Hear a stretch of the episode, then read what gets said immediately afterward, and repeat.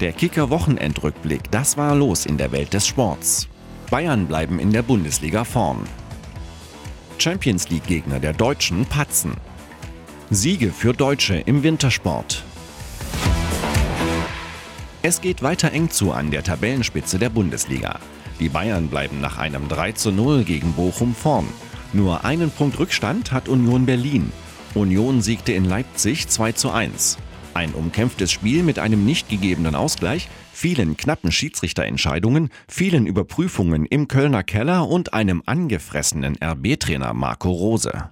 Ich habe den Eindruck, wir gucken mittlerweile fast schon äh, Fernsehen und schalten ständig um äh, äh, und, und, benutzen dieses Thema einfach ja, in, inflationär hier in, in der Bundesliga.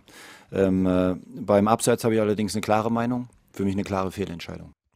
Auch Dortmund bleibt nach einem 2 zu 0 in Bremen vorn dabei. Außerdem spielten Schalke Wolfsburg 0 zu 0, Freiburg Stuttgart 2 zu 1, Mainz Augsburg 3 zu 1, Hoffenheim Leverkusen 1 zu 3, Hertha Gladbach 4 zu 1 und Köln Frankfurt 3 zu 0. Gleich zwei deutsche Spitzenteams sind in dieser Woche in der Champions League gefragt. Die beiden internationalen Achtelfinalgegner haben am Wochenende durchwachsene Generalproben hingelegt. Wenn Bayern München am Dienstag bei Paris Saint-Germain antritt, wartet immer noch der Tabellenführer in Frankreich. Allerdings musste Paris im Spitzenspiel gegen Marseille federn lassen. Ohne die Superstars Mbappé und Messi verlor Paris 1 zu 3. Auch der FC Chelsea konnte seine Generalprobe vor dem Spiel in Dortmund nicht gewinnen. Bei West Ham United kam Chelsea nicht über ein 1 zu 1 hinaus. Mit großen Aufholjagden haben die Spitzenteams der zweiten Bundesliga die Aufstiegskonkurrenz auf Abstand gehalten. Spitzenreiter Darmstadt 98 lag gegen Braunschweig bis zur Schlussphase 0 zu 1 hinten und drehte das Spiel noch zu einem 2 zu 1.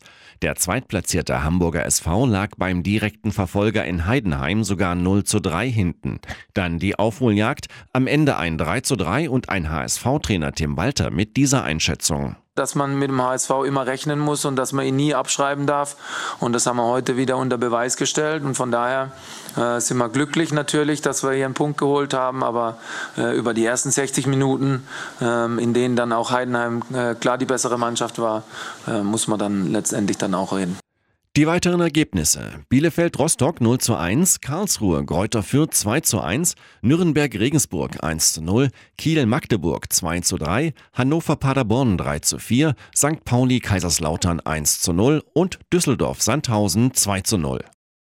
Gold und Silber, das ist die Ausbeute von Denise Hermann-Wick am Auftaktwochenende ihrer Biathlon-Heim-WM in Oberhof.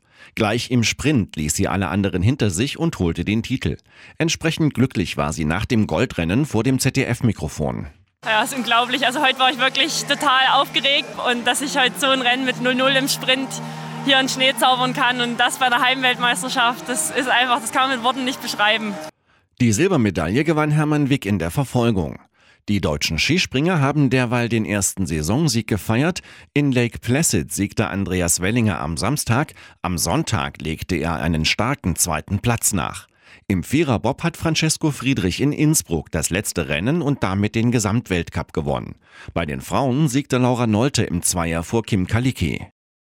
Champions League-Sieger Real Madrid hat erneut die Club-WM geholt.